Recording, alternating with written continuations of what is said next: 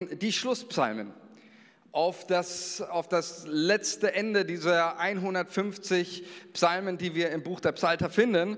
Und wer sich noch erinnern kann, am Anfang habe ich das äh, schön skizziert hier mit einer Skizze, dass die Psalmen ja eine Intention haben, dass sie eine Gebetsanleitung sind, dass sie uns wohin führen, dass das nicht einfach nur Psalmen sind, die einfach planlos irgendwie 150, ach schmeiß mal mal irgendwie zusammen, kommt schon was dabei raus, sondern dass diese Psalmen sehr bewusst und sehr gewählt angeordnet sind und ähm, uns wohin führen und wohin leiten. Und ähm, darauf werden wir heute die, dieses, äh, die letztendlich wie so ein Fazit gelesen werden in den Psalmen, wie so ein Schlussresümee. Und ich weiß nicht, wie es dir geht. Ich finde, ich komme gleich auf einen Satz, diesen Einleitungsvers in Psalm 146. Aber bevor wir darauf eingehen, ähm, will ich uns einfach nochmal vor Augen führen, was wir so erlebt haben. Regelmäßig gebetet hast, ähm, dann haben wir ja echt einiges erlebt. So, wir haben uns überzeugt von Gottes Güte. Wir haben mit den Psalmen getrauert. Wir haben geweint. Wir haben Freude empfunden. Wir haben mit unseren Zweifeln gerungen. Wir haben bekannt. Wir haben Lobpreis gemacht. Wir haben geklagt. Wir haben Hoffnungslosigkeit verspürt. Stichwort Psalm 88. Wir sind von unseren Zweifeln wieder zum Vertrauen, haben wir uns durchgerungen. Glaube wurde geweckt der Glaube wurde gestärkt. Wir sind mit den Betern sprichwörtlich in die, sind ja die zwei Worte, die so oft das, den Kontrast des Lebens beschreiben, in die Tiefen und die hohen Höhen. Das sind zwei Begriffe, die wir in dem Psalm immer wieder finden. Dieses Ich war in, in der tiefsten Grube, in der tiefen Tiefe. Wir sind mit ihnen hinabgestiegen in die tiefsten Tiefen und wir sind mit ihnen auf die höchsten Felsen. Äh, die haben wir mit den Psalmbetern erklungen und ähm, nach all den ganzen Auf und Abs, die wir durchgemacht haben, wenn wir die Psalmen lesen, finden wir, und ich möchte mit uns einsteigen, Psalm 146, 1 Vers 2, da heißt es, Halleluja, lobe den Herrn meine Seele, ich will den Herrn loben, solange ich lebe und meinen Gott Lob singen, solange ich bin. Kann ich ein Halleluja hören?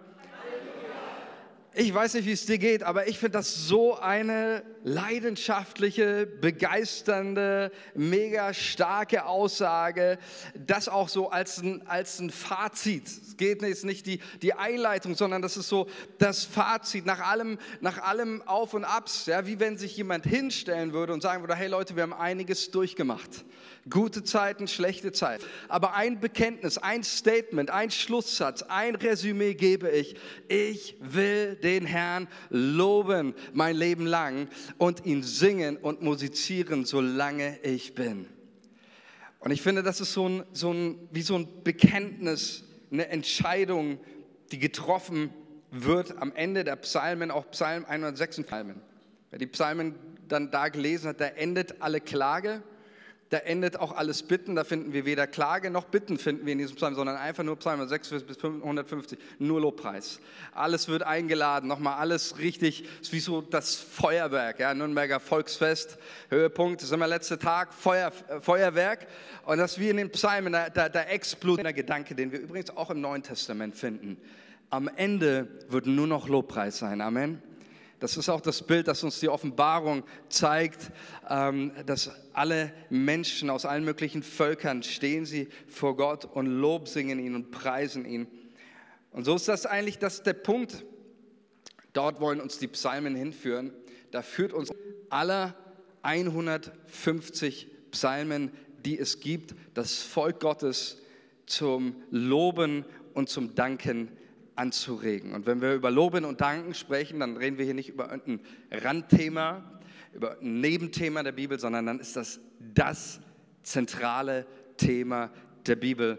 Ein dankbares, lobpreisendes, fröhliches Leben zu leben, das nicht nur Psalmtheologie, sondern auch Paulus sagt, das seid dankbar in allen Dingen, betet ohne Unterlass, freut euch alle Zeit. Das sind die Kernelemente unseres Glaubens. Und deswegen wollen wir uns heute auch nochmal im Hinblick auf die Dank- und Lobpsalmen damit beschäftigen. Wie funktioniert Dankbarkeit und Lobpreis im Kontext der Psalmen? Und bevor wir hier einsteigen, in, in ähm, wir sind ja schon drinnen, aber in, mal auf den Psalm schauen, möchte ich mal was Grundlegendes mit uns teilen. Das ist wichtig zum Verstehen der ganzen Lob- und auch der Dankpsalmen. Und zwar ist es so, dass die Lob- und die Dankpsalmen oft zu einem Lobopfer gesungen wurden. Also zum Beispiel unterschiedliche Psalmen. Die einen sind zur Tempeleinweihung geschrieben, andere sind zum Gottesdienst geschrieben, andere sind zu einem konkreten Fest geschrieben. Aber die Dankpsalmen sind alle zum, zum, äh, oder zum großen Teil für diese Lobopfer, die das Volk Gottes äh, Gott dargebracht hat, geschrieben, wie zum Beispiel Psalm 100, da steht das auch drin äh, in der Anleitung dieses, dieses Psalms, ein Angesicht mit Jubel. Also es ist ein Psalm, den man nicht einfach nur so, denn natürlich kannst du ihn auch so beten, aber das ist ein Psalm, den man explizit zum Lobopfer darbringt und betet. Und deswegen ist es auch mal wichtig, dass wir einen Blick auf die Lobopfer werfen im Alten Testament. Ähm, denn da haben diese Dankpsalmen ihren Sitz und ihren Kontext. Und ich möchte mit uns einer dieser Lobopfer anschauen. 5. Mose 26, Vers 1, das Opfer der Erstlingsfrucht. Und das, diesen Text möchte ich mal mit euch lesen. Da heißt es, und es soll geschehen, wenn du in das Land kommst, dass du, dass der Herr, dein Gott, dir als Erbteil gibt und du hast es in Besitz genommen und wohnst darin, dann sollst du von den Erstlingen aller Frucht des Erdbodens nehmen, die du von deinem Land einbringst, das der Herr dein Gott dir gibt, und sollst sie in einen Korb legen und an die Stätte gehen, die der Herr dein Gott erwählen wird, um seinen Namen dort wohnen zu lassen. Und dann heißt es weiter in Vers 3, und du sollst zu dem Priester kommen, der in jedem Tagen da ist, und zu ihm sagen, ich bezeuge heute dem Herrn, deinem Gott, dass ich in dieses Land gekommen bin, das uns zu geben der Herr, das uns zu geben der Herr unser Vätern geschworen hat. Und der Priester soll den Korb aus deiner Hand nehmen und ihn vor den Altar des Herrn deines Gottes niedersetzen. Du aber sollst vor dem Herrn, deinem Gott, anheben. Ein Vater und er zog nach Ägypten hinab und hielt sich dort als Fremder auf, als ein geringes Häuflein. Doch er wurde dort zu einer großen, starken und zahlreichen Nation und die Ägypter misshandelten uns und unterdrückten uns und legten uns harte Arbeit auf. Da schrien wir zu dem Herrn, dem Gott unserer Väter. Und der Herr hörte unsere Stimme und sah unser Elend und unsere Mühsal und unsere Bedrängnis. Und der Herr führte uns aus Ägypten heraus mit starker Hand und mit ausgestreckten Armen und mit großem Schrecken und mit Zeichen und Wundern. Und er brachte uns an diese Stätte und gab uns dieses Land, ein Land, das von Milch und Honig überfließt. Und siehe, ich habe die Erstlinge der Frucht des Landes gebracht, das du, Herr, mir gegeben hast. Und du sollst sie vor dem Herrn, deinem Gott, dein Gott, dir und deinem Haus, also deiner Familie, du und der Levit und der Fremde, der in deiner Mitte wohnt. Ein ganz wunderbarer Text über das ähm, Geschehen der, des, des Lob- und Dankopfers im Alten Testament bezogen auf die Erstlingsgabe, ähm, die die Israeliten Gott dargebracht haben als Ausdruck ihrer Dankbarkeit für all das, was Gott ihnen geschenkt hat. Und das ist eigentlich der erste ganz, ganz wichtige äh, Schritt auch, wenn wir über Dankbarkeit sprechen, dann geht es erstmal um eine Haltung. Ganz wichtiger Punkt. Wenn wir über Dankbarkeit sprechen, haben wir vielleicht, erinnerst du dich noch an die äh, letzte Predigt, letzten Sonntag, Standes oder Zustandes entstehen, sondern immer aufgrund unserer Bewertung. Es hat was mit unserer Haltung zu tun. Und genau das wird hier, sage ich mal, dem Israeliten verklickert in dieser Prozedur des Dank- und Lobopfers. Es wird ihm eines klar gemacht, du hättest nichts ohne Gott. Das ist die Aussage dabei. Das Land, in dem du lebst, den Acker, den du bebaust, die Kraft und Stärke, aus der du lebst, der Priester, der dir dient, die Luft, die du atmest. Der Israelit versteht eines dadurch, alles, was ich habe und das auch alles, was ich bin. Es geht ja hier auch um die Geschichte. Mein Vater war ein heimatloser Aramäer, da geht es um Abraham. Es geht nicht nur um das, was du, was du hast, sondern auch um das, was du bist. Also der Israelit versteht hier dadurch, alles, was ich habe und alles, was ich bin, ist aus voller Gnade. Amen. Alles, was ich habe und alles, was ich bin, ist aus Gnade. Und deswegen brachten die Israeliten den ersten Teil als Ausdruck ihrer Dankbarkeit und ihres Glaubens.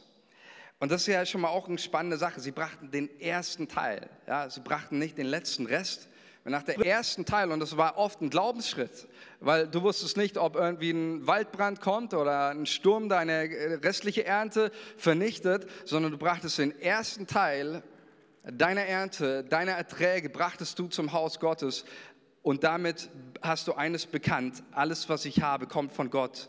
Und dieser Schritt war ein Schritt des Glaubens und des Vertrauens. Und ich glaube, dass es etwas ist, was wir ganz neu verstehen müssen, auch für uns. Ähm, und für dich selber. Alles, was du und ich habe, ist aus Gnade. Aus Gnade und Gnade und Gnade und nochmals unverdienter Gnade empfangen. Ich weiß, das ist kein populärer Satz, auch heutzutage nicht, denn ähm, das nimmt ja uns auch irgendwie ein bisschen die Grundlage, stolz zu sein, oder? Wenn du verstehst, alles, was du hast, alles, was du bist, kommt von Gott, wo bleibt da das Rühmen? Wo bleibt da das Eigenlob? Ähm, das hat da nicht viel Platz. Und genau deswegen sagt aber die Bibel, es geht um deine Haltung. Ähm, Dietrich Bonhoeffer, bekannt äh, so viel zu sagen, auch in seinen Büchern, wurde ähm, von den Nazis im Dritten Reich hingerichtet aufgrund seines Einsatzes für die Juden ähm, und für ja, sein, sein, sein Aufschreien für Gerechtigkeit wurde er hingerichtet. Und er schreibt über Dankbarkeit folgendes, dem Dankbaren wird alles zum Geschenk, weil er war, kein, keine Ahnung hatte von, von harten Zeiten oder sonst was. Äh, Im äh, Ende des Jahres 1944, vier, Jahre vor seiner, äh, vier Monate vor seiner Hinrichtung, da schreibt er noch diesen, diesen Satz und reichst du uns den schweren Kelch den Bittern, als er im KZ Flossenburg sitzt, reichst du uns diesen schweren Kelch, den Bittern, so nehmen wir ihn dankbar, sagt er, dankbar, ohne Zittern aus deiner geliebten Hand. Und das, was Bonhoeffer sagt, mich fasziniert dieser Satz. Dem Dankbaren wird alles zum Geschenk, weil er eins verstanden hat, es gibt kein verdientes Gut. Ja? Die Luft, die du atmest, Geschenk. Deine Gesundheit, Geschenk. Deine Familie, Geschenk. deine Freunde, Dein Haus oder die Wohnung, in der du ein Geschenk. Die Geschwister, ein Geschenk. Dein Leben, ein Geschenk. Es ist alles ein Geschenk. Und das ist, was Bonhoeffer schreibt. Wer, wer, wer dankbar ist, der geht durch die Welt und, und mit so einem breiten Grinsen und sagt letztendlich, hey, ich habe den Jackpot gewonnen. Ich habe alles geschenkt bekommen. Und Leute, wisst ihr was? Das ist alles unverdient. Ich glaube nicht, dass das etwas ist, was einem irgendwie in den Schoß geflogen bekommt. Auch Paulus sagt das ja gerade in Bezug auf Dankbarkeit, Genügsamkeit, sagt er, ich habe gelernt, mir genügen zu lassen in jeder Situation. Ich kann reich sein, ich kann arm sein, ich kann satt sein, ich kann hungern, ich kann Überfluss haben, Mangel leiden. Ich vermag alles durch den, der mich mächtig macht. Und da sagt er eben genau, beginnt mit einer Entscheidung. Und das verstehe ich auch, wenn wir in die Psalmen schauen. Da steht ja genau dieser Satz, ich will den Herrn loben mein Leben lang und ihm singen, solange ich bin. Das ist nicht einfach nur eine wie soll ich sagen, ein, ein emotionales, ah ja, gerade irgendwie passt, sondern das klingt für mich mehr nach einer Entscheidung, nach allen Auf und Abs, die ein Mensch durchgemacht hat. Eine Entscheidung zu treffen. Ich Frucht. Ich freue mich an dem, was Gott mir und meiner Familie geschenkt hat. Es ist eine Haltung, die ich einübe immer und immer wieder. Wie funktioniert das, auch so eine Haltung einzuüben ähm, im Alltag? Und das ist das eine, dass ich einfach, so lernen wir das schon unseren Kindern bei, wenn man, bringen wir es ihnen bei, wenn sie irgendwas bekommen haben, irgendwas geschenkt bekommen, dann sagen wir unseren Kindern, sagt bitte Danke. Danke dafür. Und ich bin mal ganz ehrlich, ich glaube, wir Erwachsenen müssen das auch immer wieder hören. Und das ist das, wozu uns die Psalmen und die Bibel erziehen möchte. Sie möchte uns erziehen dazu, dass wir Danke sagen dass wir Gott Danke sagen. Ich möchte mit uns einen spannenden Vers anschauen, Hebräer 13, Vers 15. Da heißt es, so lasst uns nur durch ihn, also Jesus, Gott alle Zeit das Lobopfer darbringen. Das ist die Frucht der Lippen, die seinen Namen bekennen. Also wer sich ein bisschen im Hebräerbrief mal reingelesen hat, der weiß, der Hebräerbrief hat eine klare Aussage und diese Aussage Gottes, Israel war Gott schuldig, Gott Opfer zu bringen, um wieder mit ihm in ein richtiges Verhältnis zu kommen. Und dann gab es die verschiedensten Opfer. Und der Hebräerbrief hat eine klare Aussage. Mit dem Opfertod Jesu am Kreuz haben alle Opfer geendet. gibt es kein Opfer mehr, das du schuldig bist, Gott zu bringen. Alles, was du wir schuldig, Gott zu bringen. Und er greift auf das Lobopfer. Ähm, ich meine auch die, das Opfer auch der Erstlingsgabe. Ich erkläre euch gleich warum. Aber überträgt das, bei den, bei dem, im 5. Mose geht es ja um Finanzen, da geht es um Besitz. Hebräer 13,5 geht es nicht mehr um Besitz, sondern da geht es dieses Lobopfer, heißt, ich opfere Gott mein Lob. Das ist die Frucht der Lippen. Das Erste, was wir Gott schuldig sind, ist ihm Danke zu sagen. Das Erste, was wir ihm schuldig sind, ist Danke zu sagen. Jesus hat so viel für uns getan. Du kannst dir Gottes Gnade nicht verdienen. Du kannst es nur im Glauben annehmen, sein Geschenk. Alles, was er für dich getan hat, so viele Dinge. Nur noch eine Sache, die bin ich ihm schuldig. Mich hinzustellen und zu sagen, danke Jesus. Danke Jesus. Und ich glaube, das muss immer wieder, wie Hebräerbrief sagt, alle Zeit das Lobopfer darbringen. Nicht nur einmal, nicht nur an bestimmten Tagen, sondern immer wieder Jesus danken, ihm den Dank schuldig zu sein. Wir haben es gesungen, du verdienst unser Lob. Wir sind es schuldig, Gott zu danken und ihn zu preisen für all das Gute, was er getan hat. Lass uns mal einen Blick drauf werfen, für was eigentlich konkret Psalm 30 schauen und auch übrigens in die restlichen Psalmen. Da finden wir Folgendes, dass konsequent gedankt wird, dass Gott das Lebensgeschick wendet. Und das sind ganz, ganz wichtige ähm, Aussagen, die hier getroffen werden, ähm, weil sie letztendlich ähm, die Psalmen, auch die Dankpsalmen, ja, in, in 30, Vers 12, da heißt es, wir gucken nur auf den unteren Teil, ist einer der, der, der Dank- und Lobpsalmen. Ist, was auch typisch ist, ist, dass die Klagepsalmen oft Dankpsalmen sind. Denn die Dankpsalmen beruhen ja darauf, dass Gott die Klage gehört hat und das Leiden und die Not gewendet hat. Deswegen sind Klagepsalmen meistens auch Dankpsalmen. Wie gesagt, es gibt beschrieben, was Gott tut. Psalm 30, Vers 12. Du hast mein Klagen in Tanzen verwandelt. Mein Trauergewand hast du gelöst und mich umgürtet mit Freude, damit man dir Herrlichkeit singt und nicht verstummt. Herr mein Gott, ich will dir danken in Ewigkeit. Halleluja. Ich weiß nicht, wie es dir geht. Also mir geht so, ich müsste fast tanzen, wenn ich so ein Bibelvers hier lese, oder? Du hast mein Klagen, ich weiß, ich kann nicht tanzen, ich bin darin schlecht, ja, aber das ist genau das hier, was geschrieben wird. Du hast mein Klagen in Tanzen verwandelt. Das ist der Grund, warum Gott gedankt wird. Mein Trauergewand hast du, mich, äh, hast du gelöst und mich umgürtet, damit man dir Herrlichkeit singt und nicht verstummt. Das ist genau das, was Gott in deinem Leben tun möchte. Er möchte nicht, dass dein Herz verstummt. Nicht vor den Sorgen, nicht vor den Depressionen, nicht vor den Ängsten, nicht vor sonst irgendwas in der Welt. Er möchte, dass dein Herz ihm Herrlichkeit singt. Das ist deine Bestimmung. Deswegen möchte Gott dich umgürten mit Freude.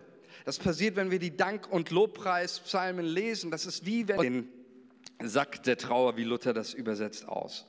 Und genau das ist das, was, was immer wieder in den Psalmen besungen wird, eben die Lebenswende. Lass uns mal die nächste Folie, ich habe euch mal ein paar mitgebracht, ähm, wo das deutlich wird, wo überall, worin besteht der Dank was Gott tut. Da heißt es Psalm 30, ich lese jetzt nicht alle Psalmen äh, vor, sondern einfach hier, von der Trauer zur Freude, von der Klage zum Tanzen, vom Weinen zum Jubel, vom Trauersack zum Gürtel der Freude, von der Finsternis zum Licht, vom Tod zum Leben, von der Tiefe auf den hohen Felsen, vom Totenreich zum Haus Gottes, vom dunklen Tal zum gedeckten Tisch, vom dürren Tal zum Ort voller Quellen. Das ist unser Gott. Können wir ihm mal einen Applaus geben?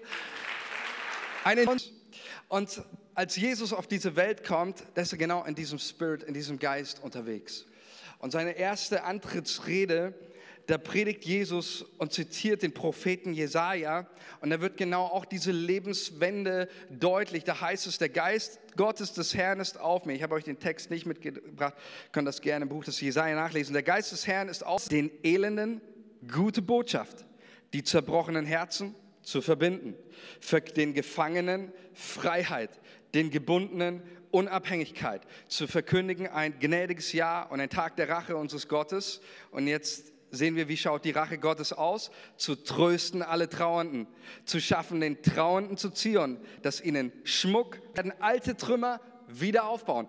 Das ist der Geist, in dem Jesus unterwegs ist. Und wo Jesus auch immer Menschen berührt, werden Kranke gesund. Jesus berührt einen Toten, der Tote wird lebendig. Aus einem äh, geizigen Zachäus wird ein, äh, wird ein großzügiger Mensch.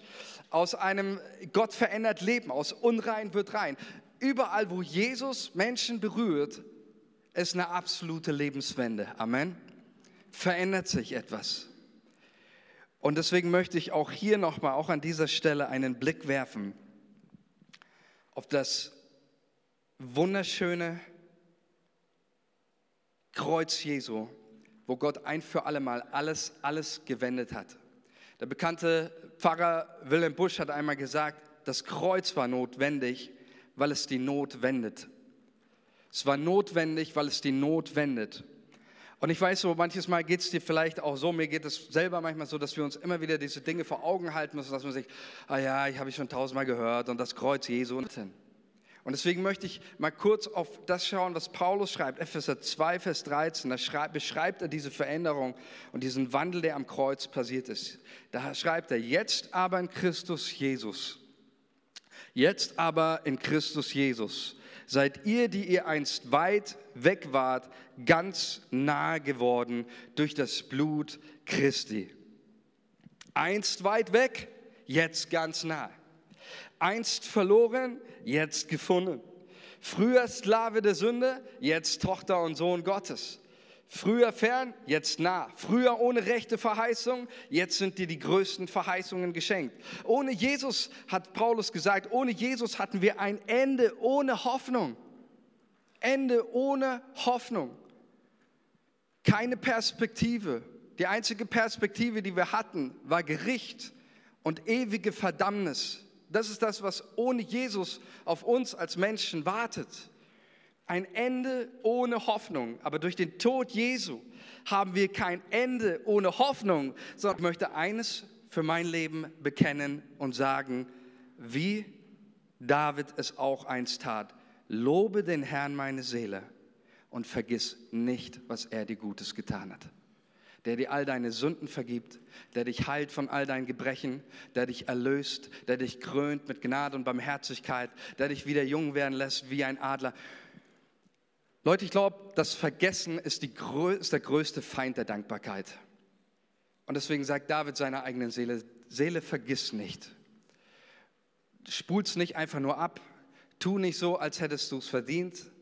Vergessen wir niemals, liebe Gemeinde, liebe Freunde, was Jesus für uns getan hat. Amen. Lass uns das niemals vergessen. Und alles, was ich tun kann, alles, was ich ihm schuldig bin, zu bringen, ist mich vor Jesus hinzustellen oder auch hinzuknien. Mal kommt und, und einfach zu sagen, danke Jesus. Mal kommt das Danke vielleicht leise, Mal kommt es laut mit Jubel und Applaus. Ich weiß, wie mein Leben ohne dich ausgesehen hat.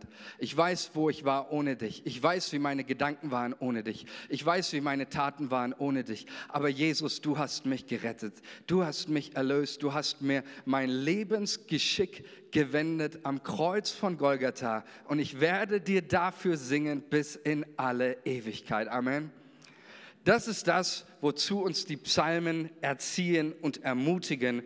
Und den Lobpreis, bitte, bitte, bitte, bitte, bitte, überlass ihn nicht deinen Gefühlen, überlass ihn nicht deinen Umständen, überlass ihn nicht deinen Stimmungsschwankungen, sondern dein Lobpreis, der gehört Gott als Lobopfer, als erste Gabe, die ich Jesus schuldig bin.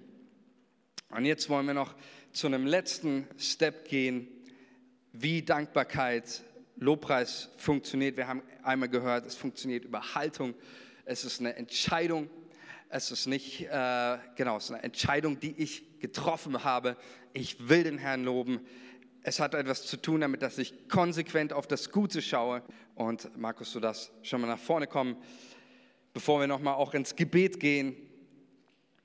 Und Gott dir persönlich heute einen Gürtel der Freude anzieht. Amen. Glaubst du das? Glaubst du das? Falls noch nicht, ich werde für dich beten, dass Gott das heute tut. Und dass Gott dir einen Gürtel der Freude heute anzieht. Auch in dieser Gebetszeit. Es gibt einen Punkt, ein Thema, und das ist das Kernthema der Psalmen und Grund aller Freude und aller Dankbarkeit. Und das ist die Gegenwart des Heiligen Geistes, die Gegenwart Gottes. Das ist in den Psalmen, wenn wir reinschauen, das ist pure Psalmtheologie. Es gibt nichts, was größer ist und was den Menschen dankbarer, fröhlicher und glücklicher macht als die Gegenwart Gottes. Das ist auch irgendwie logisch, wenn wir in die Psalmen reinschauen, wie Gott beschrieben wird als jemand, der dir den reich gedeckten Tisch anbietet, von dem du, so wie es heißt, einmal von äh, so das Bild, das uns in den Psalmen gezeichnet wird. Dort, wo Gott ist, ist ewiger Frieden, ist ewige, ewiges Glück. Und im Psalm 73, Vers 25, da lesen wir diese Aussage von Asaf. Die beschreibt genau diese Sehnsucht, diese Erfahrung der Gegenwart Gottes. Und er schreibt Asaf in Psalm 73, Vers 25, Herr, wenn ich nur dich habe, bedeuten Himmel und Erde mir nichts. Und das ist ein Mensch, der geht gerade, wenn du Psalm 73 liest, durch eine harte, schwere Krankheit durch. Durch ganz viele Sinn- und Lebenskrisen als Tempeldiener, der sich fragt, warum es anderen Menschen so gut geht, ihm so schlecht geht. Und er hat am Ende eine, Begegnung mit Gott im Tempel. Und dann kommt er zu dieser Aussage, wenn ich nur dich habe, bedeuten Himmel und Erde mir nichts mehr. Weder Himmel noch Erde, noch menschliches Glück oder alles, alles von all dem, das brauche ich nicht mehr. Das bedeutet mir nichts mehr. Gott, wenn ich nur bei dir sein kann. Und dann legt Asad meine Stärke. Ja, du bist alles, was ich brauche. Im Grundtext steht da, du bist mein Erbteil, also mein, der Ort, wo ich wohne, mein Platz, mein Rückzugsort, meine Heimat. Dann sagt er weiter, eines ist sicher, wer dich ablehnt, wird zugrunde gehen. Du vernichtest jeden, der dir die Treue bricht. Auch das ist wahr. Und Vers 28 dann, ich aber darf dir immer nahe sein. Das ist mein ganzes Glück. Das ist mein ganzes Glück. Das beschreibt, dass wir Gott, wenn ich nur in deiner Nähe sein darf, nur, nur bei dir zu sein, das ist alles mein ganzes Lebensglück. Ich weiß nicht, wie es dir geht, als ich Gottes Gegenwart zum ersten Mal auch in meinem Leben den Heiligen Geist erlebt habe. Da gab es keine Frage mehr, die mich mehr bewegt hat, als wie nur, Gott, ich will für immer bei dir sein. Gibt keine Form von mehr Glück, von mehr Frieden, mehr Freude, als Gottes Gegenwart zu erleben. Deswegen betet auch Psalm 84, Vers 11, der Beter, denn ein Tag in deinen Vorhöfen ist besser als tausend sonst. Ich will lieber die Tür hüten als tausend sonst wo. Lieber ein Tag in deiner Nähe als tausend in einem Luxushotel oder Wellnesshotel oder an den Malediven oder was weiß ich. Nur ein Tag in deiner Nähe ist bedeutender als alles andere. Ist wertvoller, ist erfüllenderer als tausend sonst wo. Und dann Psalm 27, David betet es, nur einen Wunsch habe ich. Eines habe ich vom Herrn erbeten. Das ist mein tiefster Wunsch. Alle Tage meines Lebens im Hause des Herrn zu wohnen, um die Freundlichkeit des Herrn zu sehen und über ihn nachzudenken dort in seinem Heiligtum. Diese letzten Verse, sie zeigen uns nochmal das absolute, die pure Freude. Petrus, der schreibt, ihr werdet euch freuen mit unaussprechlicher Freude ungetrübte Freude wird sein in seiner Gegenwart. Und lass uns noch mal zum Gebet aufstehen.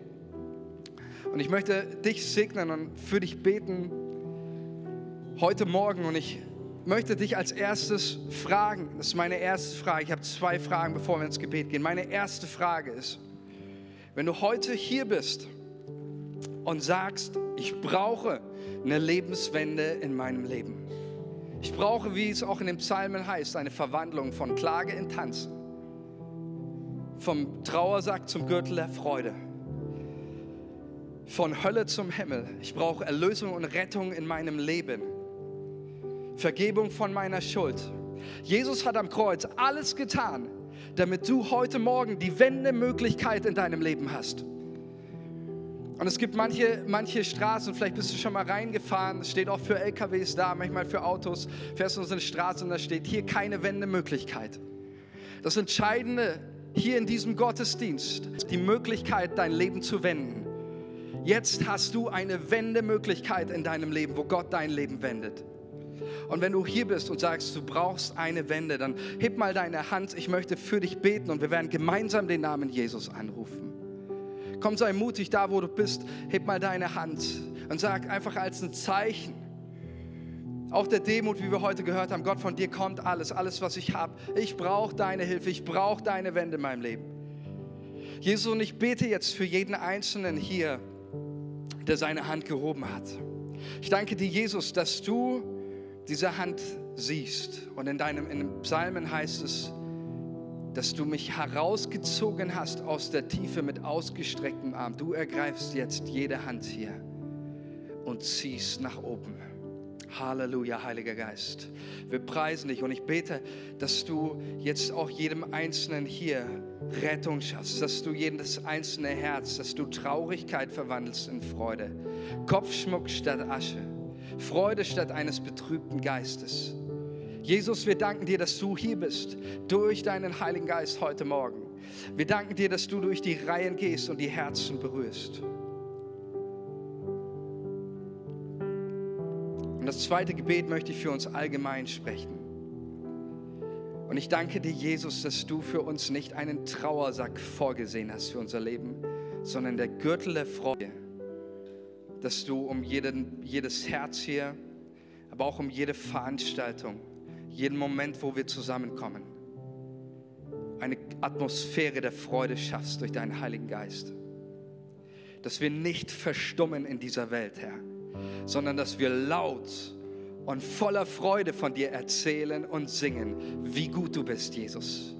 Dass wir von deiner Güte erzählen, dass wir von deiner Gnade singen ich bete, Heiliger Vater, dass du uns jetzt einfach diesen, diese Freude anlegst und dass du hier durch die Reihen gehst und wirklich die, die, die Trauergewänder löst, Jesus. Oh, Halleluja, wir danken dir dafür, Herr. Wir preisen deinen Namen. Und wir wollen jetzt einfach dieses letzte Lied gemeinsam nochmal singen. So groß ist der Herr. Und ich möchte dich ermutigen, einfach dieses Lied nochmal in dieser Haltung zu singen. Ist meine Entscheidung. Und während du Gott einen Lobpreis bringst, übe das ein, zieht er dir mehr und mehr den Gürtel der Freude an. Nimm dieses Lied mit, nimm die Dankpsalmen mit, lebe und lese sie in deinem Alltag und du wirst merken, wie Stück für Stück Gott den Gürtel der Freude immer enger anschnallt und dich umgürtet. Halleluja. In Jesu Namen und alle sagen Amen.